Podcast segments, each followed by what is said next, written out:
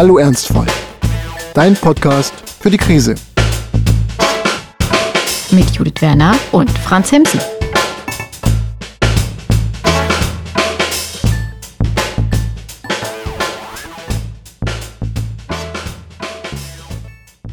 Hey, Judith, Hallo. du, du, du sag mal, das sind Hm. doch jetzt super Zeiten für dich, oder? Super Zeiten, weil die, weil die Welt kurz vorm, vorm Atomkrieg steht. Nee, das nicht, aber Also, wir sollen ja jetzt nicht mehr so viel heizen, sagt der Habeck. Und meine ganzen so. Freunde fangen jetzt an, sich so Pullis zu besorgen und Strickjacken und so. Ja. Du bist doch so eine Hochleistungsstrickerin. Ja, Kommst du jetzt äh, eigentlich noch absolut. überhaupt zurecht mit dem mit den ganzen Aufträgen? ähm, ja, äh, tatsächlich stricke ich ja einfach nur für Menschen, die ich wirklich sehr, sehr gern mag, weil, ähm, weil äh, es gibt Menschen, die verstehen nicht, wie viel Arbeit da drin steckt und dann, dann bringt es ja nichts. Aber tatsächlich habe ich jetzt gerade, ich, ich habe gestern ein Projekt fertiggestellt, ein, ein Kinderpullover nämlich, der nach Schweden gehen wird. Mhm. Ah, das ist schön. Ja, wir haben auch immer noch deine Decke mit. Das Ja, freut mich schön sehr. Aber die, aus den Socken ist deine Tochter jetzt rausgewachsen wahrscheinlich, oder? Nee, nee, ich glaube nicht. Ähm, also müssen wir mal schauen, aber ich glaube, dass so Babyfüßchen sich nicht so extrem schnell entwickeln. Ja. Ja, das könnte natürlich sein. Also Socken sind auch dehnbar. Aber ich kann trotzdem irgendwann mal ein neues Modell machen. Ja, Judith strickt, damit es uns heiß wird oder zumindest warm. Wir haben zufällig vorhin gerade auch noch zu zweit, bevor die Mikrofone an waren, über ein anderes Hobby geredet, das das Wärmeproblem auch lösen könnte, nämlich Daytime Drinking. Und ich muss mich ein bisschen dafür fast schon entschuldigen, weil äh, wir schreiben ja nach wie vor an diesem schönen Buch Da gemeinsam. kommt Daytime Drinking vor, Ja, was ein Grund ich- ist, dieses Buch ja. zu kaufen, finde ich. Also absolut.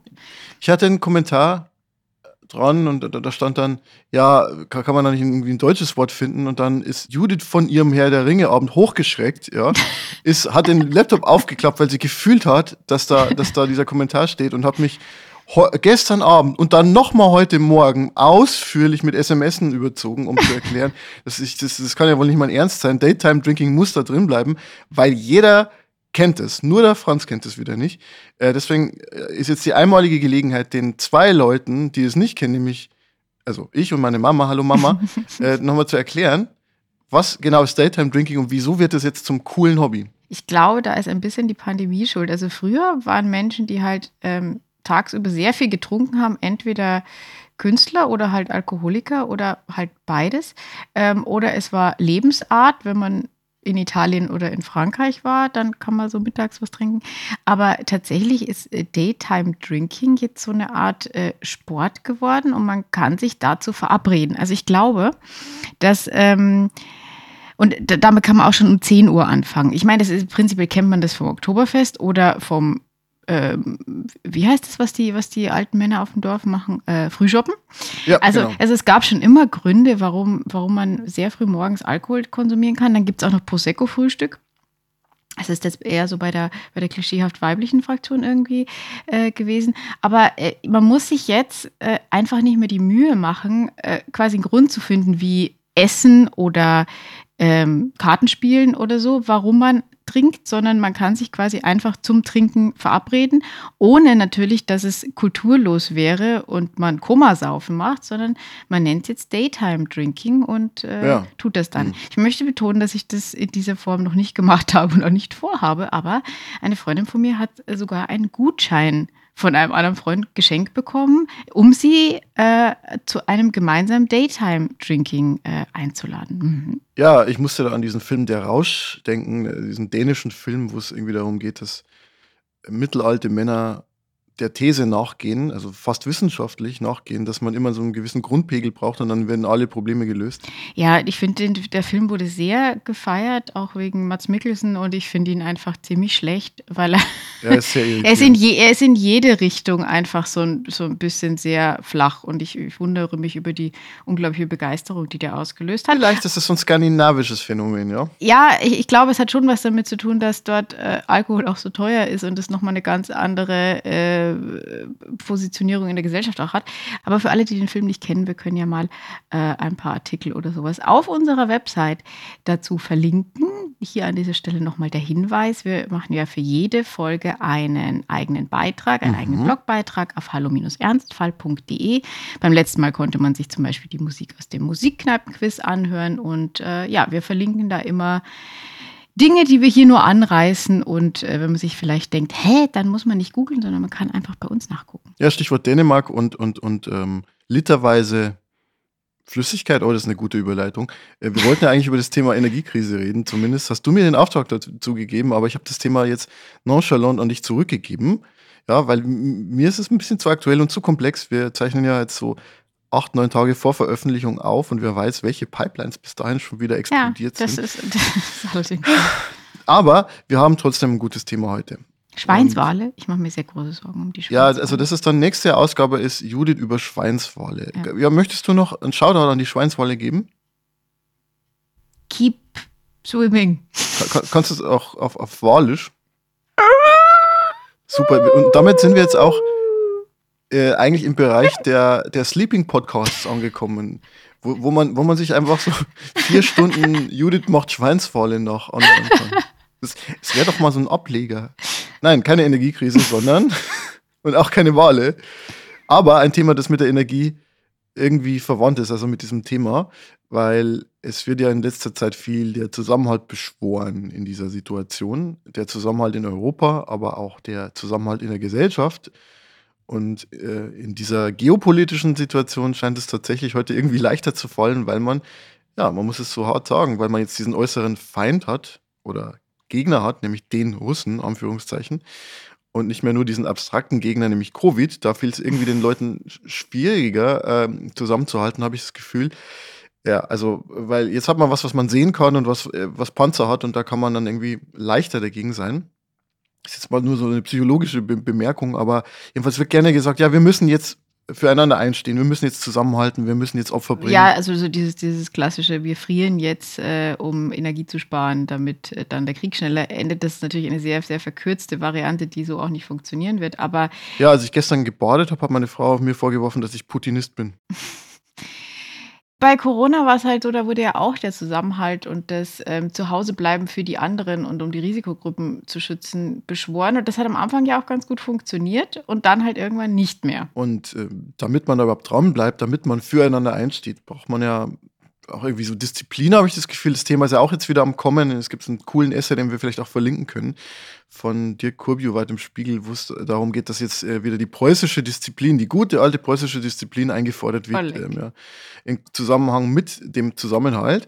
Und ähm, ja, ich freue mich sehr auf diese Folge jetzt, weil das heute ein Thema sein wird, bei dem ich offen gestanden keine Ahnung habe, was dabei rauskommt. Also was unsere Position sein wird. Das ist ja bei manchen Themen anders. Naja, jedenfalls, wir zeichnen heute quasi kurz vor dem Tag der deutschen Einheit auf und das passt wunderbar, denn ich möchte heute mit dir über Zusammenhalt reden. Der Arbeitstitel dieser Folge, den habe ich ja schon, ja. Ich habe schon voll den Arbeitstitel und der klingt jetzt so ein bisschen wie so ein Maischberger-Titel. Uh. Gemeinschaft in der Krise. Sind wir alle zu egoistisch? Mit diesen Gästen. Judith Werner und, und Franz Himsel. Judith Werner auch. Frau Werner, jetzt mal Butter bei die Fische. Sind Sie eine Egoistin? Nö. Ja, weil du, weil du dich auch um die Schweinswolle kümmerst, oder wieso? Weil ich, glaube ich, in meinem Leben mich viel zu oft dabei ausnutzen lassen, um äh, sagen zu können, ich wäre eine Egoistin. Sehr gut. Wahrscheinlich ist aber das Problem schon ähm, das Wort Egoismus. Also es gibt ja, es gibt ja viele verschiedene Begriffe, die in diese Richtung gehen und nicht alle sind negativ konnotiert. Egoismus würde ich sagen, ist es schon. Ähm, Egozentrik ist es noch mehr. Und ich glaube auch, dass man das beides irgendwie äh, vermischt. Also ein Egoismus kann ja auch theoretisch ein Individualismus sein. Das heißt, ähm, dass man sich eben dafür entscheidet, nicht im Strom mitzuschwimmen, dass man auf seine eigenen Meinungen pocht, dass man äh, für seine eigenen Ideen einsteht, was ich prinzipiell als was Positives sehen würde. Aber ich glaube, Egoismus hat allgemeinsprachlich eher die Angewohnheit, dass man es eher als Egozentrik, also so jemand, der nur auf sich schaut und alles andere ist ihm äh, oder ihr dabei egal. Und deswegen würde ich sagen, dass das Egoismus einen schlechten Ruf hat. Mhm. Und deswegen auch meine Reaktion, bist du Egoist? Nein, weil ich sagen würde, dass ich nicht egozentrisch bin, zumindest hoffe ich das nicht.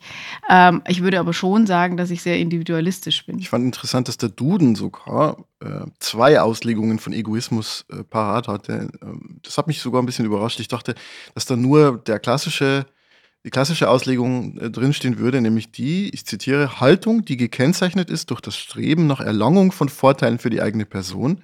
nach Erfüllung der die eigene Person betreffenden Wünsche ohne Rücksicht auf die Ansprüche anderer. Selbstsucht, Ich-Sucht, Eigenliebe, also dieses negative, ich schaue nur auf mich. Mhm. Es gibt aber noch die zweite Variante, und zwar Lehre, Anschauung, nach der alles, auch das altruistische Handeln auf Selbstliebe beruht. Also Egoismus als was Gutes. Jetzt hat nicht mal mehr der Duden einfache Wahrheiten als Lösung. Jetzt sind wir schon so weit. Genau, genau. Also es, sie hat es so als philosophisches Konzept äh, verkauft. Also die Idee, dass ich erstmal, ja, wir hatten auch mal das Thema Self-Care hier äh, im Podcast, mich um mich selber kümmern muss und dann erst bin ich in der Lage, überhaupt auf andere zu schauen. Ja, das klingt nach dem, was äh, in Flugzeugen mit der Atemmaske ist, dass äh, man sie erst äh, sich selbst aufsetzen muss und nicht dem Nachbarn, weil man im Zweifelsfall sonst vielleicht, äh, bevor man diesen Akt ausgeführt hat, selbst schon keine Luft mehr zum Atmen hat. Und findest du das außerhalb des Flugzeugs auch sinnvoll? Das ist eine sehr allgemeine Frage, auf die ich jetzt nur eine sehr allgemeine Antwort geben könnte, die nicht so wahnsinnig viel bringt. Formulier das doch mal konkret. Wenn du angerufen wirst von einer Freundin und die hat ein Problem, hm. über das sie reden will. Ja. Und du bist aber nicht in dem Zustand, in dem du darüber reden kannst, weil deine Tiere kotzen, weil sie verrottete Karotten gegessen haben. Die waren nicht verrottet, ja. die waren abgekocht. Ist ja auch nur ein fiktives ich Beispiel. Weiß das nicht, nichts mit einer sie, ich weiß, das nichts mit meiner Nacht zu tun hatte. Ja, ich weiß auch, ich weiß nicht, was ihnen fehlt, den armen Haschellen. Ist es dann besser zu sagen, ey, heute nicht, ich melde mich, wenn es mir wieder gut geht und meinen Tieren, oder durchzupowern und zu sagen, ja komm, erzähl. Du, ich glaube, es kommt tatsächlich auf die Akutheit des Problems an. Und das ist die Frage, die ich manchmal stelle. Ähm, wenn so, ich kriege manchmal so eine SMS, kann ich anrufen. Und dann, wenn es mir nicht passt, dann sage ich, es ist gerade schlecht, aber ist es denn wichtig? Und wenn dann kommt, ja, es ist sehr wichtig, dann, ähm, dann eben auch dann. Ja. Ich, ich warte ja bei dem Thema immer auf den typischen Judith-Widerspruch und äh, du bist so nett heute. Das ist irgendwie irritierend, ja. Wollen wir mal? wir, können, wir können auch über das Buchprojekt reden und dann ist mit der Nettigkeit sofort vorbei. Ich würde sagen, wir reden jetzt mal ein bisschen über das Thema Zusammenhalt außerhalb des Schreibens. Zusammenhalt ist ja auch ein politischer Begriff äh, und dazu eine kleine Geschichte. Und zwar aus dem Jahr 2017. Da bin ich mal für die Deutsche Universitätszeitung in Dresden gewesen. Das war die Zeit der Pegida-Demonstrationen. Und in just dieser Zeit sollte ein sogenanntes Institut für gesellschaftlichen Zusammenhalt entstehen. Und ich habe mich damals so bei den Akteuren so ein bisschen umgehört. Und mir ist damals total klar geworden, wie sehr der Begriff des Zusammenhalts von den Konservativen genutzt wurde. Also bei, bei Rechten, äh, und mit rechts meine ich alles, was rechts der Mitte ist, da gibt es diese Sehnsucht nach dem gesellschaftlichen Zusammenhalt, nach dem Wir-Gefühl und auch nach der Abgrenzung nach außen. Und ich fand es super interessant, weil an demselben Tag, an dem ich diese Recherche gemacht habe, war ich in Dresden auch bei einem Zentrum für Integrationsstudien.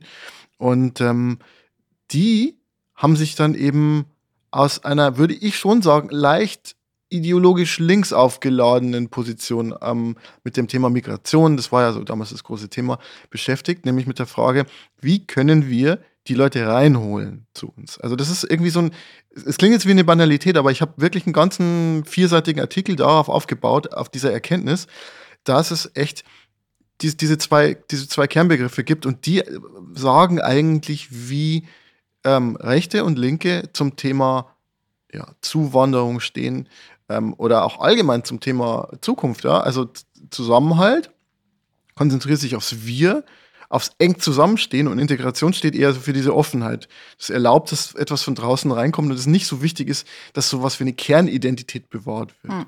Und da habe ich mir gedacht, ähm, und da, da will ich jetzt mal gerne wissen, wie es dir geht. Also dieser Begriff des Zusammenhalts, der ist ja erstmal positiv konnotiert. Also Zusammenhalt kann man jetzt nicht sagen, dass einem gleich das Kotzen kommt, wenn man das hört.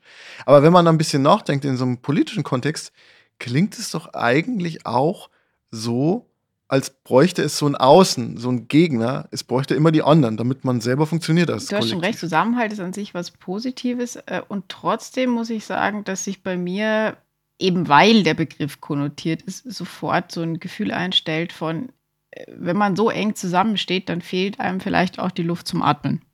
Also ich kriege da sofort so ein gewisses Gefühl von Beklemmung. Das kann natürlich irgendwie der, der, der linke Hintergrund der Erziehung sein, der da so ein bisschen mitspielt.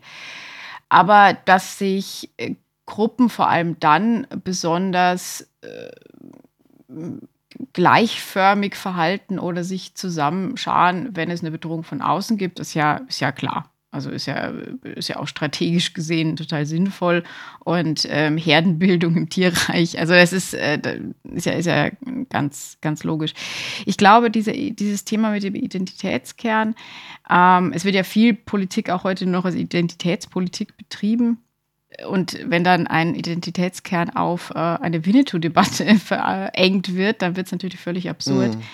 Ähm, aber trotzdem auch in der ganzen Konfliktlage um den, um den Ukraine-Krieg ähm, und um die, ja, auch um den Zusammenhalt in Europa, ähm, haben wir natürlich schon auch einen Identitätskern. Und das sind gemeinsame Werte. Die Frage ist halt nur, wie eng sind die gezogen oder wie eng sind die eben nicht gezogen. Ja, aber es geht vielleicht auch gar nicht so sehr nur um diese Frage rechts oder links, sondern es geht eigentlich um die Frage, welche Rolle spielt Einigkeit. Ich hatte mal vor äh, ich sag mal, es sind bestimmt in drei, vier Jahre so, eine, so ein kleines Erweckungserlebnis, äh, als ich Böhmermanns Podcast, also Fest und Flauschig, gehört mhm. habe. Äh, und zwar hat er über das Thema Einigkeit geredet. Es gibt ja dieses für eine Zeile Einigkeit und Recht und Freiheit. Kennen wir irgendwo her, ja. Ja, können wir irgendwo her. Und Böhmermann meinte so, ja, Recht und Freiheit ist ja echt super, kann ich verstehen, braucht es für ein vernünftiges, zivilisiertes Zusammenleben. Aber wieso eigentlich Einigkeit? Ja, also und das und da dachte ich mir so, ja, stimmt. Also ich persönlich kann damit sehr viel anfangen, dass man das so ein bisschen kritisch sieht, dass alle sozusagen immer derselben Meinung sein müssen oder sich auf irgendwas einigen. Das ist doch eigentlich ein Unterschied. Also äh, man muss ja nicht der gleichen Meinung sein, um sich auf was zu einigen. Ich würde sogar sagen, dass unterschiedliche Meinungen die Bedingung dafür sind, dass es eine Einigung gibt, weil wenn man keine unterschiedlichen Meinungen hat, dann braucht man keine Einigung, weil dann ist man ohnehin schon der gleichen Meinung. Also sprich, äh, zu sagen Einigkeit, und so verstehe ich das jetzt auch, äh, warum das als Text der Nationalhymne, über die man ja sowieso kritisch äh, nachdenken kann, warum wir ausgerechnet diesen Text, diese Musik und so weiter, aber das äh, Fass machen wir jetzt heute nicht auf. Ähm, warum wir da die Einigkeit haben, würde ich sagen, da geht es halt darum, können wir uns auf eine Minimalkonsens eben einigen. Also können wir im Wesentlichen alle das unterschreiben, was im Grundgesetz steht oder nicht. Und diese Form der Einigkeit, die wäre mir jetzt persönlich schon wichtig, weil so Menschenwürde wäre dann, wär dann doch gut, wenn, wenn wir uns darauf einigen würden. Aber ich glaube, mit Einigkeit ist noch mehr gemeint. Da ist ja wirklich diese Fraternität gemeint, äh, die es auch in der Französischen Revolution gab. Also, dass wir uns alle als ein zusammengehörigen, eine zusammengehörige Republik bestehend aus Bürgern verstehen, die irgendwie, die irgendwie ein starkes Band verbindet. Wenn ich sage, das kommt aus Frankreich, habe ich irgendwie mit Bezug auf Frankreich auch das Gefühl, da passt es auch mehr hin.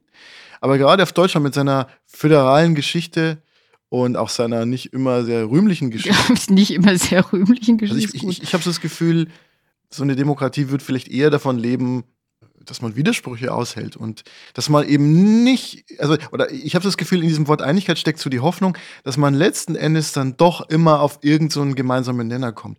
Es erinnert mich ein bisschen an die Fraktionsdisziplin, die man dann so haben muss, wo man sagt, ja, eigentlich bin ich total dagegen, aber ich stimme dafür, weil wir halten jetzt zusammen. Du hast vorhin jetzt die Brüderlichkeit erwähnt, also die Fraternité äh, im, im, französischen äh, Verfassungskontext. Und ähm, mein Politikwissenschaftsstudium liegt schon sehr weit zurück, also will ich da jetzt gar nicht auf die verfassungsrechtlichen Punkte eingehen, aber ich wäre wär eigentlich gerne beim Wortsinn ganz kurz. Und ich finde, dass eben Brüderlichkeit tatsächlich was anderes ausdrückt als Einigkeit, weil ich da einen gewissen Akzeptanzaspekt sehe. Und vielleicht ist das, was dir bei der Einigkeit fehlt. Also unter Brüderlichkeit, also abgesehen davon, dass das jetzt so klingt, als wären es nur Männer, so ist natürlich nicht gemeint. Also damals war es schon so gemeint, aber ähm, ist das bei Brüderlichkeit man vielleicht eher akzeptiert, was der andere eben anders sieht oder die Andersartigkeit des anderen akzeptiert, weil ein ja ein gemeinsames Band, wie du schon sagst, äh, verbindet, also im Sinne von Bruder, Schwester, Geschwister, ähm, kann es ein biologisches sein, aber es geht ja da mehr ums, ums Gefühl, um, um die, das Verhältnis zum anderen, das ein sehr enges ist und das eben eins auf ähm, ja, Akzeptanz und Annehmen ist äh, oder äh, auf dem das beruht. Mhm. Mhm. Tatsächlich ist dieses Thema mit der Fraktionsdisziplin, der politische Ablauf oder die politischen Prozesse funktionieren halt nicht mehr, wenn eine Regierung bei jeder Abstimmung erstmal gucken muss, wie ihre eigene Fraktion komplett äh, abstimmt oder ob es ins komplette Gegenteil äh, umschwenken kann. Prinzipiell sollte es so sein, und so ist es ja auch meistens, dass diese Diskussionen vorher in den Fraktionen stattfinden, sodass man dann eine Position findet, mit der man äh, da ins, in die Abstimmung gehen kann. Aber manchmal, äh, vor allem wenn die Mehrheiten und Mehrheitsverhältnisse sehr knapp sind, dann geht es eben nicht wirklich anders. Also es gibt schon äh, Gründe, vor allem Stabilitätsgründe, die für diese Fraktionsdisziplin sprechen, auch wenn ich klar sagen muss, dass ich natürlich sehr froh bin, dass äh, ich nicht in eine Situation komme, in der, in der sowas äh, für mich gelten würde. Ja. Mir bleibt es trotzdem suspekt irgendwie. Ähm, aber klar, das sind dann so die politischen Regeln und, und Notwendigkeiten. Aber ich glaube, und das wäre der fast wichtigere Punkt für mich, man sollte diese Idee nicht so ausweiten. Also die Vorstellung, wir halten jetzt zusammen im Team, in der Firma, in der Familie, in der Partnerschaft und grenzen uns so gegen, gegen alle da, da, da draußen irgendwie ab. Und wir können uns die dann alle mal am Arsch lecken. ist dir unsympathisch. Ja, genau. Also ich, ich glaube, das liegt daran, dass ich ähm, als primäre Einheit der Gesellschaft, das ist jetzt sehr, sehr tief, äh, aber für mich ist das Individuum das Entscheidende. Und es gibt andere Menschen, für die ist so die, die entscheidende Einheit zum Beispiel die Familie. Also ich, ich, ich habe bei der Vorbereitung dieser Folge zum Beispiel nachgedacht über diese Adligen, ja, die zwar dieses Glück haben, äh, ein von und zu geerbt zu haben und dadurch fällt denen vielleicht einiges im Leben leichter, aber die dann trotzdem in dieser Situation sind, dass sie sich irgendwie aus drei möglichen Berufen einen aussuchen können, nämlich entweder irgendwie die, die, die, die Wälder zu verwalten, das Gut, den Gutshof zu verwalten oder in einer eigenen Firma irgendwie tätig zu werden und da Chef Gut, zu sein. Es gibt schlimmere Schicksale, muss ich. Also mein Weiß Mitleid hält sich Weiß jetzt da trotzdem Echt? irgendwie in Grenzen. Ja, man kann ja auch, also man kann ja immer noch ausbrechen und das Erbe ausschlagen. Also ich, ich glaube, die Tatsache, dass man äh, potenziell etwas erbt, ist jetzt immer noch nicht so, dass ich sagen würde, um Gottes Willen, du armer Mensch. Aber sag mal, Also- wie geht's dir denn damit, wenn du sowas hörst, so Geschichten von, von. Adligen, wo wo man so sagt, also ich meine, vor, vor kurzem ist die Queen gestorben, wir alle haben uns nochmal wieder mit dem Thema Adel beschäftigt. So, wie geht's dir, wenn du hörst, ja, da, da für, für die Adligen ist die Familie alles und die ordnen sich dann so unter äh, und sind da ganz demütig, ähm, weil ich, ich kann mir auch vorstellen, dass es Leute gibt, die das irgendwie ganz romantisch finden. Ich meine, ich muss, ich muss sagen, ja, ich, ich bin der vierte Franz. Äh, äh, ja, also ich bin, ich komme aus der einer, vierte? aus einer, aus einer, einer sehr, einem sehr verärmten niederbayerischen Landadel ohne Adelstitel und auch ohne Adelsvergangenheit. Und ähm, ich habe mich. Äh, Aber mit gefragt- Wald. Ja, genau. Wir, ja, wir hatten Wald, genau, ja. Ähm, Und, und wenn meine Tochter ähm, ein Junge gewesen wäre, also Anja wäre ja sehr dafür gewesen, dass der dann Franz geheißen hätte. Ähm, einfach um diese Tradition noch ein fünftes Mal fortzusetzen. Himmels Aber Ja, mir ist es immer okay. suspekt, wenn ich mir denke, ja, okay, das Kind könnte ja vielleicht auch einfach ein eigener Mensch werden. So. Und äh, also mir ist das immer sehr, sehr suspekt. Aber wie geht's dir mit, mit, mit der Vorstellung? Möchtest du gerne eine Adlige sein, die, in, in, die sozusagen in so eine Familie reingeboren wird, wo du ganz viele Verantwortlichkeiten hast? in einer romantischen Vorstellung kann ich mir das natürlich total toll vorstellen. So ein Gefühl von Zugehörigkeit, ein Gefühl von Aufgehobensein, äh, auch so ein Gefühl von ähm, Sinnhaftigkeit. Also ich glaube schon, dass wenn du da jetzt so im englischen Königshaus bist und dann deine tausend äh, Stiftungen hast und Charity und sonst was und wenn dein Wort, wenn du was öffentlich sagst, irgendwie gewichtig ist, ich kann mir schon vorstellen, dass das äh, auch in vielerlei Hinsicht befriedigend sein kann. Ähm, aber faktisch ist es natürlich so, dass es mit meinem Naturell überhaupt nicht zusammengeht. Und in dem Moment, wo ich das Gefühl hätte, dass das von einem erwartet wird, würde ich irgendwie sowieso schon durchdrehen. Aber ich fand tatsächlich, äh, weil du eben den, äh, die Beerdigung oder den Tod der Queen angesprochen hast, da ist das auch wieder sehr stark eigentlich so zur Geltung gekommen. Also man hat sehr oft gehört, dass gesagt wurde, naja, sie hat ihr ganzes Leben in diesen Dienst dieses Landes gestellt. Und das ist ja offensichtlich auch so. Also ich Ja. glaube, also unabhängig davon, ich will gar nicht die Kolonialismusdebatte und warum jetzt alle so weinen, wenn eine 96-Jährige stirbt und so. äh, Völlig egal jetzt an dem Punkt. Aber ich glaube, man kann ihr nicht absprechen, dass sie das getan hat. Ob das jetzt gut oder schlecht war, ist noch was anderes. So, ich höre das und alles, was ich vorher gesagt habe, was eigentlich einschränkend ist, merke ich trotzdem, dass bei mir diese Aussage, so, ihr, sie hat ihr Leben dieser Sache gewidmet, ein positives Gefühl auslöst, also eine positive Bewertung ausführt. Aber löst es das aus, weil sie so diszipliniert war oder weil sie Teil dieses Adels war und Teil dieser Windsor-Dynastie? Ich glaube schon, dass man so dieses Gefühl hat, vielleicht wenn man jetzt auch mal auf die, jetzt, jetzt, jetzt kommen wir so in den totalen Gossip, aber wenn man jetzt so auf die, auf die jüngere Generation da eingeht, ist es ja schon so, dass man irgendwie, man sieht da William und Kate und ihre Kinder und äh, die erfüllen mit ziemlicher Bravour ihre Rollen. Und das mhm. löst in einem unreflektierten Moment am Sonntagnachmittag mit einer Tasse Tee bei mir auch ein Gefühl von von, von, von Wohligkeit aus. Ja, also irgendwie denke ich mir dann, siehst du mal, irgendwie die, die, so, die, die machen das, was sie jetzt da irgendwie sollen. Und auch bei der Queen war irgendwie dieses Gefühl von, ja, so die erfüllt irgendwie was. Und ich glaube, dieses Erfüllen, ähm, das, das löst was Positives aus. Wenn ich aber länger drüber nachdenke oder auch gar nicht mal so lang, dann merke ich irgendwie schon, ja, was, was soll denn das eigentlich? Und dann bin ich äh, deutlich mehr bei diesem Gefühl, glaube ich, dass äh, für viele Menschen jetzt irgendwie der jüngere Sohn äh, de, der Dynastie Harry äh, ja, genau, der genau. eben hinstellt und sagt, ich habe mir das nicht ausgesucht, ich bin ja. da irgendwie reingeboren worden, ich will das alles nicht und ich gehe jetzt auch. Da kann man dann jetzt noch irgendwie diskutieren, wie oft man das in der Öffentlichkeit tun muss und ob es da nicht um Geld geht und so. Äh, geschenkt, ja, oder das geht uns ehrlich gesagt auch alles gar nicht an, was in dieser Familie Außerdem muss ich mal sagen, dass wir deutlich disziplinierter sind, was das Podcasten betrifft. Ja, das ist, die, die zwei haben, äh, äh, Megan und Harry haben den Podcast angefangen, dann gab es ein oder zwei Folgen und dann keine mehr oder irgendwie so. Ja, und vorher gab es auch, glaube ich, äh, über ein Jahr Vorlauf, wo sie einfach nur angekündigt haben, dass sie was machen. Genau, und jetzt gibt es von Megan allein einen. Ich habe den aber noch nicht angehört. Aber gibt es da mehr als eine Folge oder? Äh, ich habe die erste, ich habe die erste so reingehört und das ist natürlich mega aufwendig produziert und so. Und ähm, sie hat auch eine gute Stimme. Das finde ich schon. Also ich war positiv überrascht, weil man sagen muss, es gibt halt auch echt Promis, die äh, also wirklich katastrophale Podcasts machen. Ich glaube, ich habe mal reingehört in einen von Paris Hilton, der unglaublich schlecht war, wo es eigentlich nur darum ging, noch. sie hatte so einen Stichwortgeber und äh, dann hat sie halt einfach irgendwelche Banalitäten von sich gegeben die ganze Zeit. Und der Stichwortgeber musste dann immer irgendwas fragen, was vorher gescriptet war. Also so Podcast-Shaming 2.0. Ja. Nee, also Megan, also Megan das. Megan das. Und äh, Megan hat auch. jetzt auch generell nicht, nicht, nicht unsympathisch. Aber ähm, wo ich glaube. Lob von, Lob von, Lob von Hallo Ernstvoll für Megan. Ich glaube, jetzt, jetzt hat sie es geschafft. Ja, jetzt verlieren wir wieder unsere Hörerin Dagmar, die einfach ein ganz, ganz großer Kate-Fan ist und sagt, dass Megan einfach von vorn bis hinten lügt. Aber worauf wir eigentlich hinaus wollten, war dieses, dieses, du, du hast gefragt, ob ich äh, das gerne wäre und ähm, ob, ich, ob ich da gern beteiligt wäre. Und ich glaube, ich würde durchdrehen. Als ich auf meiner Reha war, mhm da äh, gab es diese Tradition, dass jede, also da kommen ja jede Woche Leute an und man ist dann so in, diesem, in dieser Wochenschiene drin. Also man ist eine Gruppe mit denen allen, die in dieser Woche angekommen sind. Und ähm, äh, mit denen hat man auch die verschiedenen Kurse und so weiter. Also man lernt sich in dieser Wochengruppe so ein bisschen kennen.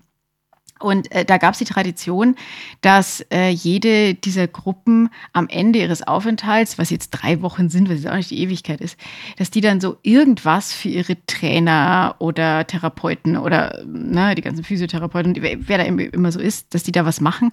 Und meistens beinhaltete das ein Foto zu machen ähm, und äh, das dann irgendwie aufzukleben und irgendwas zu basteln und dann an die Wand zu hängen. Und ich hatte da und ich war natürlich die Einzige. Ich, ich, ich hatte da von Anfang an halt keinen Bock drauf, auf das ganze Ding nicht. Weil erstens, man wird da irgendwie durchgeschleust. Die Leute waren, also diese Trainer waren okay, die waren irgendwie nett, manche mehr, manche weniger. Die haben ihren Job gemacht. Äh, und irgendwie, mhm. ich fand, ich fand dieses Übertriebene, was dann manche so gefühlsmäßig da irgendwie den gegenüber hatten, schon seltsam, aber auch das sei noch gegeben. Aber die Tatsache, dass es dann hieß, jetzt müssen wir das machen und da müssen alle drauf sein. Also bin ich zum Fototermin erstmal schon zu spät gekommen. Dann hieß es, wir müssen alle in Sportkleidung sein. Das äh, habe ich mir dann fünfmal überlegt, ob ich mich jetzt da in meinen drei guten Sachen, die ich dabei hatte, irgendwie hinstelle. Das habe ich dann doch nicht gemacht. Aber als dann eine meinte, ich soll mich irgendwie äh, um das Foto zu gruppieren, soll ich mich jetzt als Einzige da vorhin auf den Boden setzen. Da habe ich dann gesagt, nee, möchte ich nicht und jetzt reicht's auch. Mach das Foto und ich gehe. ähm, weil diese Art von Gruppendynamik bei mir sofort ein Gefühl von, ich muss hier ausbrechen, auslöst.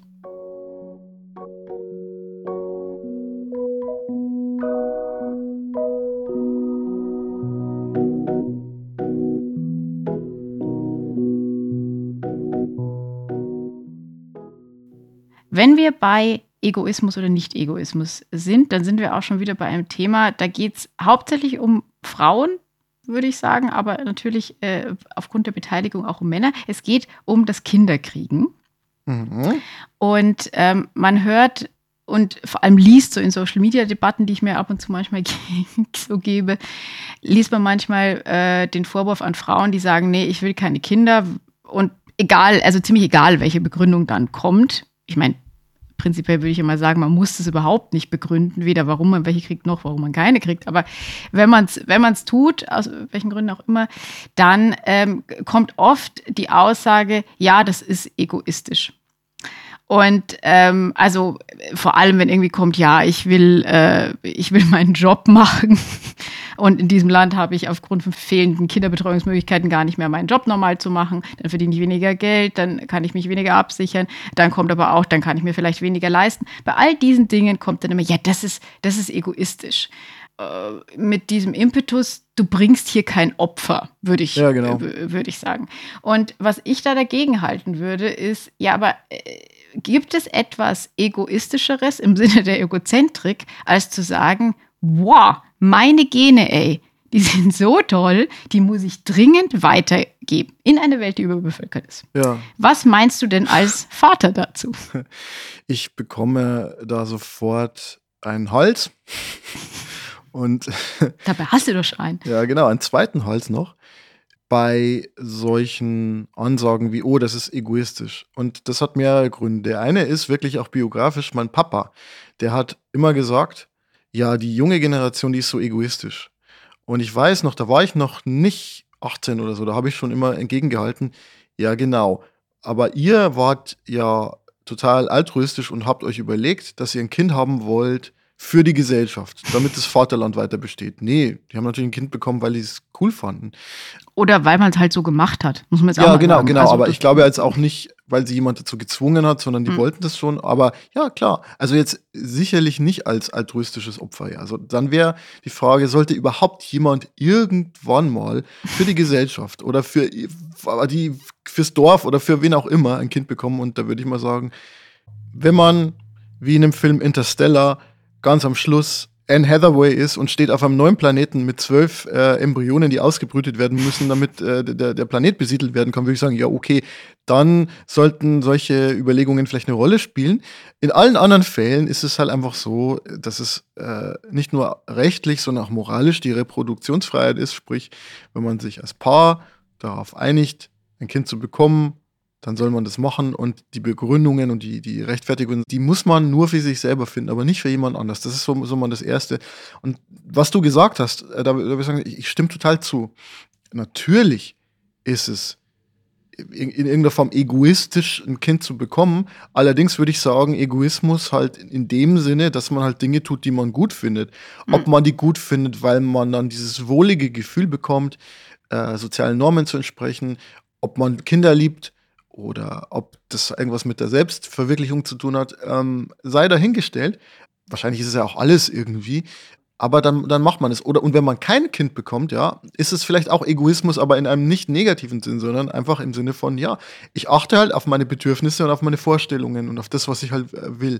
Insofern ist, glaube ich, das Problematische an der Redeweise mit dem Egoismus, dass die Leute, wenn sie Egoismus hören, ja immer, und da schließt sich ein bisschen der Kreis, ja. immer an, an, dieses Negative denken, so, oh, e-, Egoismus äh, im Sinne von Selbst, Selbstbezogenheit. Ähm, ich, ich würde sagen, es gibt so eine kleine Fußnote zu der Geschichte. Und zwar, ich könnte mir eine Situation vorstellen, wo jemand sagt, ich, äh, ich möchte unbedingt noch ein Kind. Und aber klar ist, dass das Kind in sehr schwierige Umstände hineingeboren wird und es irgendwie nur darum geht, äußere Vorstellungen zu erfüllen. Also zum Beispiel jemand, der sagt, okay, eigentlich bin ich überfordert, ja, aber ich muss unbedingt noch ein Kind bekommen. Dann ist irgendwie klar, dass es dem Kind nicht gut geht in dieser Konstellation. Dann wäre das Egoismus im Vergleich zum Kind sozusagen. Also das, heißt, man ist, man handelt egoistisch, man, man stellt seine Interessen über, über die des Kindes. Das wäre für mich so eine Form von negativem äh, e-, Egoismus. Da kann ich vielleicht äh, ein, ein kleiner, äh, nicht Anekdote wirklich, aber so noch was ergänzen. Ähm, dieses äh, Thema mit dem tatsächlich äh, noch ein Kind, das ist ja auch bei vielen Krebspatientinnen so ein Thema, die in der Zeit erkranken, wie das jetzt auch, also altersmäßig bei, bei mir war. Die haben oft schon irgendwie ein oder zwei Kinder und ich habe dann eben in äh, irgendwelchen äh, Gesprächsgruppen oder auch auf der Reha mit Leuten, mit Frauen geredet, die dann gesagt haben, naja, also sie haben schon eins, aber sie wollen eben trotzdem noch mal ein weiteres Kind. Und ich habe da sehr stark gemerkt, dass ich ähm, also ich habe das natürlich nicht formuliert, weil ich finde, es geht mich auch absolut nichts an und es ist äh, nicht, äh, obliegt nicht mir, das zu bewerten. Ich habe aber gemerkt, dass ich trotzdem einen Bewertungsreflex habe, nämlich der dann irgendwie sagt, warum machst du das denn? Also das ist immer damit verbunden, also für, für den Kontext, dass man eine Therapie äh, unterbrechen muss, ähm, eventuell aufhören muss. Also sprich, man bringt sich durchaus in gewisser Weise in eine höhere Lebensgesundheitsgefahr dadurch. Und ähm, mein Gefühl war da immer sozusagen, ja, aber du hast doch irgendwie schon eins ähm, oder zwei. Ähm, ist es dir nicht wichtiger, irgendwie dafür da zu sein? Musst du jetzt diesem, diesem sicherlich starken Wunsch in diesen Fällen, aber musst du dem jetzt wirklich nachgeben ähm, und diese Abwägung so treffen? Wie gesagt, gebe mich überhaupt nichts an. Das ist völlig legitim, wenn die Leute das so machen. Ähm, aber ich habe gemerkt, dass, dass, dass ich da nicht so viel Verständnis irgendwie dafür hatte. Anders, finde ich, verhält sich es halt bei der Frage, ähm, und das sage ich jetzt nicht nur, weil das natürlich bei mir so ist, aber wenn man eben noch keins hat und dann die Frage, macht man es überhaupt oder gar nicht. Aber tatsächlich bei diesem, wenn es eben nicht darum geht, man will ein Kind haben, man will diese Erfahrung, man will, man will all diese Dinge machen, äh, hatte ich immer so ein bisschen dieses Gefühl, ja, okay, das geht auch mit einem, da muss ich es doch jetzt nicht irgendwie drauf ankommen lassen. Wie gesagt, ist deren Entscheidung, aber ähm, da ist so ein bisschen das, was du vielleicht auch gesagt hast, so, was bedeutet das denn für das andere Kind? Also ist es denn, ist es denn, für das das schon da ist, äh, oder die mehreren, die schon da sind, äh, ist es denn gerechtfertigt, äh, mich dann in Gefahr zu bringen und denen eventuell irgendwie äh, ganz äh, letzter Konsequenz dann die Mutter zu klauen. Ja. Also mir geht es genau wie dir. Ich habe diese Reflexe auch und ich denke mir auch manchmal, und nicht nur bei Kindern, sondern auch bei anderen Dingen, die man da so im Leben macht, ja, muss das denn jetzt sein, wenn man es von außen betrachtet? Aber gerade bei dem Kinderthema habe ich auch gemerkt, ähm, so, wenn ich, wenn ich an Bekannte denke, die auch mehrere Kinder haben und so, es ist wirklich nicht anzuraten, das in irgendeiner Weise auch positiv und schon gar nicht negativ äh, mhm. zu beurteilen, ja. weil man wirklich zu wenig Informationen hat, weil man kennt nicht das Innenleben, man kennt nicht die Wünsche, man kennt nicht die Opferbereitschaft ja. der Leute, man weiß nicht, was die vorhaben mit ihrem Leben, man weiß auch nicht, was das für die Kinder bedeutet, man hat selber so wenig Erfahrung. Ich, ich würde sagen, selbst ich, der jetzt schon ein Kind hat, kann sehr wenig darüber sagen, wie es ist, mit wirklich mit zwei Kindern in unterschiedlichen Kontexten, in unterschiedlichen Wohnsituationen, in unterschiedlichen Lebenssituationen zu, zu leben. Mhm. Und ähm, also ich habe mir angewöhnt, da wirklich kein, kein Urteil die zu Klappe fällen. zu halten. Die, die Klappe zu ja, halten. Und, und auch, ja, also ich meine, ich musste nur so innerlich grinsen, als du gesagt hast, ja, äh, und irgendwie, das könnte auch die Lebenszeit verkürzen, weil ich mir zum Beispiel denke, ja, also zum Beispiel kann ich ganz klar sagen, noch ein Buch zu schreiben, wird bei mir die Lebenszeit auch deutlich verkürzen und trotzdem könnte ich es mir vorstellen. So. Also die, das ist halt, Menschen, Menschen brauchen halt einfach immer irgendein Next Big Thing. Darauf einen äh, virtuellen Cappuccino, würde ich sagen. Willkommen im Coffee Kartasis hier mal wieder. Schau mal da drüben an dem Tisch. Siehst du diese drei Kartons mit den drei Fragezeichen? Wird das ein Hütchenspiel? Ja, ne, das ist kein Hütchen. Ja, so ähnlich. Ja, wir setzen uns jetzt mal hin. Aha. So, dann gibt es ein Cappuccino. So. So. Na gut. Und jetzt? Ich, ich muss es, es ah. muss jetzt raus. Mhm. Ich entschuldige mich, ich, ich muss hier ganz kurz. Wir haben gestern eine Kaffeemaschine bestellt. Oh, eine Philomena. Ja, ja Namen brauchen wir noch, mhm. aber äh, wir, wir haben es getan. Ähm, und zwar habe ich, hab ich äh, den Satz gesagt, ich werde nächstes Jahr 40. Ich bin zu alt für Kapselmaschinen. Ja, bist du auch. Wir brauchen jetzt einen Siebträger. Ey, ganz ehrlich, ich habe gestern einen Artikel gelesen über so einen Typen, der in einem Wohnwagen von Meeting zu Meeting fährt, damit er nicht immer Videocalls machen muss und deswegen mit irgendwie äh, sechs Tonnen auf der Autobahn ist. Und der hatte einfach, der hatte einfach in seinem Wohnwagen äh, äh kein Bett er konnte ja nicht schlafen, wahrscheinlich musste er dann doch nochmal ins Hotel, aber er hatte eine Siebträgermaschine und dachte ich mir, also wenn der Typ, der von Dingolfing nach, äh, keine Ahnung, Karlsruhe fährt, ähm, schon einen Siebträger hat, dann muss Judith auch. Weil Judith ist ja für Na, mich, Judith hat mich eigentlich eingeführt in, das, in, in, in, in die italienische Lebensart. Lebensart, muss ich wirklich ja, sagen. Ja. ja. Einfach mal, also halbe Flasche Weißwein, halbe Flasche Weißwein in die Pfanne schütten und dann einfach irgendwas mit Speck rein und der Rest des Tages gelaufen. Das, das habe ich von dir gelernt, ehrlich. Komm, doch mal, komm doch mal zum Spiel. Zum Punkt, genau. Also, du weißt ja, ich bin jemand, der sich sehr interessiert für Motivationsreden und für Kalendersprüche und dergleichen, weil meine These ja immer ist, dass die größte Weltweisheit darin steckt und auch der größte Quatsch. Und ähm, ich habe heute ein Spiel für dich und das Spiel läuft so. Ich werde dir jetzt drei Ausschnitte aus Motivationsreden vorlesen, ja, und du musst entscheiden, was was ist. Eins davon ist von einer, ich sag mal, random Instagram-Nutzerin, die irgendwas äh, gepostet hat, was irgendwie gut klang. Eins davon stammt aus einer Rede an einer amerikanischen Elite-Universität, einer Commencement Speech. Mhm. Und eins davon wurde von einer künstlichen Intelligenz erstellt, die darum gebeten wurde, mach doch mal eine Mach Motivationsrede. doch mal Motivation. Genau. So. Und das ist alles auf Englisch, äh, weil es nicht anders geht, weil die, die Sachen alle auf Englisch sind. Aber ich, ich werde jetzt dann live übersetzen. Ja, okay. Nummer eins. Your work is going to fill a large part of your life, and the only way to be truly satisfied is to do what you believe is great work. And the only way to do great work is to love what you do. If you haven't found it yet, keep looking. Don't settle. As with all matters of the heart, you'll know when you find it. Also deine Arbeit wird einen großen Teil deines Lebens einnehmen und die einzige Art und Weise, wie du wirklich zufrieden sein kannst, ist, indem du das tust, was du für großartige Arbeit hältst. Und die einzige Art und Weise, wie du diese großartige Arbeit tun kannst, ist, indem du liebst, was du tust. Wenn du das noch nicht gefunden hast, dann schau immer weiter und gib dich nicht zufrieden, denn du wirst wissen, wenn du es gefunden haben wirst, wie bei allen Herzensangelegenheiten. Ja, das finde ich in letzter Konsequenz ziemlich ein Bullshit, ähm, äh, weil, es, weil es dieses Dogma der du musst, du darfst, du kannst nur glücklich werden, wenn du Das Gefühl, du wirst alles Bullshit voll, finden. Das ist noch kein auslebst und so. Aber ähm, tatsächlich, äh, ich, äh, ich glaube, ich, ich, mir sagt dieser Abschnitt tatsächlich sogar was. Okay, aber dann, genau, warte nochmal mit deinem Urteil Ja. bis zum. Ah, okay. Genau, genau. Also, Ich glaube, ich, ich habe eine Idee, wer das ist. Nummer zwei. I know that many of you are struggling with stress. I want you to know you're not alone. I struggle with stress too. And I've found that the best way to deal with it is to take it one day at a time. Try to find one positive thing that happened today, no matter how small. Maybe you had a good conversation with a colleague or accomplished a small task. Whatever it is, focus on that positive thing and let it be a source of strength for you. Ich weiß, dass viele von euch mit Stress zu kämpfen haben. Ich wollte euch nur sagen, dass ihr nicht alleine seid. Ich habe dasselbe Problem und ich habe herausgefunden, dass die beste Art und Weise ist, damit umzugehen, indem man halt jeden Tag für sich nimmt und immer nur einen Tag angeht.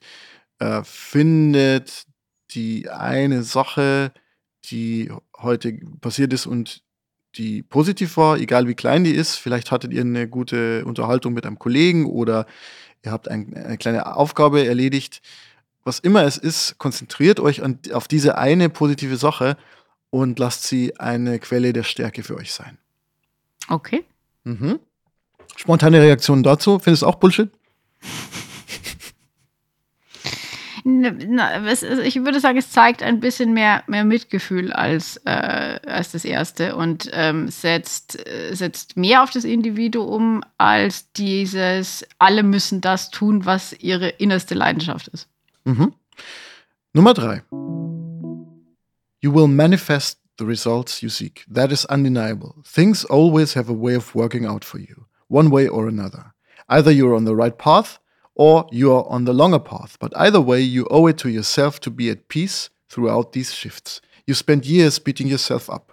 Keep choosing you while handling yourself with care. Also, du wirst die Resultate, nach denen du strebst, äh, manifestieren. Das ist ganz klar und lässt sich nicht bezweifeln, denn die Dinge werden immer irgendwie funktionieren für dich. Entweder du bist auf dem richtigen Weg oder du bist auf dem längeren Weg, aber in jedem Fall, was du dir ja, sch- schuldig bist, ist im, im Frieden zu sein Im Reinen zu sein, ja. durch diese Veränderungen hindurch. Äh, du hast Jahre darauf verwendet, dich selber fertig zu machen. Und jetzt entscheide dich für dich, während du dich mit Sorgfalt behandelst, während du mit dir sorgsam umgehst. Es gibt ein tolles Lied von den Dixie Chicks, uh, The Long Way Around. Ähm, und äh, das ist eines meiner Lieblingslieder, weil da beschrieben wird, wie viele Umwege man gehen kann und dass das vielleicht gar nicht so schlecht sein muss. Mhm. Wie geht's dir damit? Fühlst du dich da angesprochen? Ähm, also, ich habe, äh, darf ich, darf ich die Theorie sagen, von wem was ist? Darf ich das jetzt schon zuordnen? Mhm. Also ich würde, also das erste ist, ähm, ist mir jetzt auch wieder eingefallen, ich glaube, das ist Steve Jobs gewesen, oder? Genau, Steve ja. Jobs bei seiner Commencement Speech in Stanford. Genau, die kann man, glaube ich, auf YouTube anhören. Äh, ich verlinke sie auf die Website, wenn man das kann. Ähm, und äh, daher kannte ich das schon. Und äh, da, ja, kann man jetzt sagen, also ich, warum er das sagt, verstehe ich. Wir haben über Steve Jobs hier auch schon öfter geredet. Ich finde ihn faszinierend. Ich meine, er war, glaube ich, auch so ein bisschen, er war so ein bisschen Soziopath. Aber das, die Geschichte äh, ist faszinierend. Absolut, aber ich glaube, äh, um diese Geschichte so gemacht zu haben, musste halt irgendwie auch so ein bisschen Maniac sein und in die Richtung hm. geht. Und er hatte Krebs so und, äh, und hat sich nicht behandeln lassen, ja, genau. weil, äh, weil, weil es, ja, warum auch immer. Ähm, und jetzt bei Nummer zwei und drei, ich würde meine Theorie ist, und es wäre sehr spannend, wenn die jetzt falsch wäre, aber tatsächlich ist es ein bisschen sprachlich, dass der dritte Teil sehr viele unterkomplexe, einfache Sätze hat und ähm, oder unterkomplex vielleicht falsch, aber dass die äh, auch nicht so wirklich aneinander angeschlossen wirken und deswegen würde ich meinen, dass äh, Nummer drei die KI war, die das eben so zusammenwürfelt, während ich bei äh, Punkt zwei das Gefühl hatte, dass da jemand sehr aus äh, Gefühlen heraus spricht und mit sehr viel äh, so Compassion. Von daher würde ich hm. meinen, dass das die Influencer ja, hast du richtig abgeholt gefühlt, gell? Ist es andersrum? Genau. ich musste schon so innerlich grinsen, dass du gesagt ja. hast, ja, nachdem ich du hab's, das, ich hab's vermutet, Jobs äh, Zitat ja. gehört und dann, so, dann, kam, dann kam die KI und äh, du hast so gesagt, ah ja, da habe ich mich jetzt ein bisschen persönlicher abgeholt gefühlt. Ja, ja das ist. Ich habe das, ich hab das fast äh, befürchtet, dass es das irgendwie so ist. Ähm, äh, aber äh, weil ich finde den zweiten Punkt tatsächlich auch sprachlich wirklich besser. Ich habe das von einem äh, lieben ehemaligen Kollegen von mir, der sich mit dem Thema ähm, künstliche Intelligenz auch auseinandersetzt und der hat das auf LinkedIn gepostet und meinte dann auch nur so, er sei erstaunt, wie gut die KI schon mhm. sei. Konkret ist es dieses GPT-3-Modell, also das ist die beste Spracherzeugungssoftware, die, die es eigentlich jetzt gibt heute. Und äh, er meinte auch, irgendjemand habe ihm dann gesagt, ja, es ist eigentlich besser als 90 Prozent der Motivationssachen, die sonst so auf LinkedIn stehen. Ja, ich finde auch tatsächlich der, der Schluss von diesem Punkt 3, immer dieses Keep Choosing You, das ist, also ich meine, das, äh, Punkt 3 hatte so viele Phrasen, dass ich mir dachte, die könnte so eine Google-KI sich irgendwie zusammengesucht mhm. haben. Aber tatsächlich dann auch Keep Choosing You, Punkt while handling yourself with care ist so, also äh, ich, ich fand es einfach äh, sprachlich derart abgehackt und, und nichtssagend. Ähm, kann man jetzt auch viel über Influencerinnen und Influencer darüber ausdrücken. Das zeigt halt auch, dass man gewisse sprachliche Mittel einfach auch sehr, ich sage jetzt mal, systematisch einsetzen kann. Zum Beispiel die, die künstliche Intelligenz hat halt in diesem Fall am meisten Ich-Botschaften gesendet. Ja, absolut. Ja, ich und, und nicht nur Ich-Botschaften, sondern auch beschrieben, wie es ihr selber geht. Also ihr geht es ja nicht genau. wirklich so, aber. Auch Ich-Du-Botschaften, also, also auch zu sagen, ähm, I want you to know you are not alone. Also ähm, dieses eben, ich, ich nehme dich hier mit. Es gibt auch Beispiele, ist auch was Wichtiges beim Schreiben immer, dass man sozusagen konkrete Beispiele gibt und sagt, ja, du hattest ja. vielleicht ein gutes Gespräch mit einer Kollegin oder so oder hast irgendwas Kleines. Und das, das fehlt dem Influencer-Text ja komplett. Das, das ist ja nur eine Aneinanderreihung von, von, von allgemeinen Dingen, in die man halt alles hineinlesen kann, weswegen das natürlich auch irgendwie sehr beliebt ist, weil sich prinzipiell jeder drin sehen kann. Aber ich, negativ wie ich bin, sehe halt da irgendwie nur, du bist entweder auf dem richtigen Weg oder auf dem langen, ja, am Arsch, vielleicht bin ich auch auf dem falschen. Oder auf also, dem ich meine, das, oder auf dem vierten. So, und das alles kommt da ja nicht vor, das gibt es alles nicht. Es ist entweder der richtige oder halt ein Umweg, aber ähm, das ist meine, nicht meine Lebenserfahrung. Manchmal ist es auch einfach ein Holzweg. Ja. ja, und aber auch im Vergleich zu dem Steve Jobs äh, Zitat, was ja auch relativ allgemein gehalten ist. Klar, das ist dann immer noch im größeren Kontext ähm, unterstützt durch die Geschichte von Steve Jobs, aber ja. trotzdem sind es sehr viele Phrasen und irgendwie hat die KI es geschafft, sehr alltagsnah zu agieren.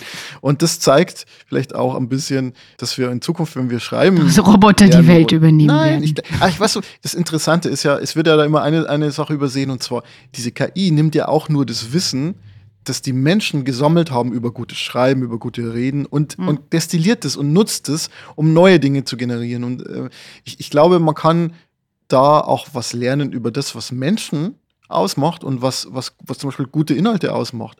Also ich sehe das eigentlich sehr, sehr entspannt. Ähm, aber natürlich ist es auch ein bisschen creepy. Und damit creepen wir uns aus diesem Podcast heraus. Ich werde jetzt gleich äh, Pilze malen. Meine, meine mhm. sonntägliche Mal- Live-Session beginnt nämlich gleich online oder hat schon angefangen. Mhm. Ja, ich werde mein grottenolmiges Leben weiterführen, glaube ich. Ja, also ich habe jetzt ja auch so schallschluckende Vorhänge, die lasse ich jetzt einfach zu. Heute ist Sonntag. Vielleicht zweiter Kaffee und den ganzen Tag hier, hier innen bleiben und äh, vielleicht einen nicht gestrickten, sondern synthetischen Kapuzenpulli über meinen Kopf ziehen und nicht frieren, sondern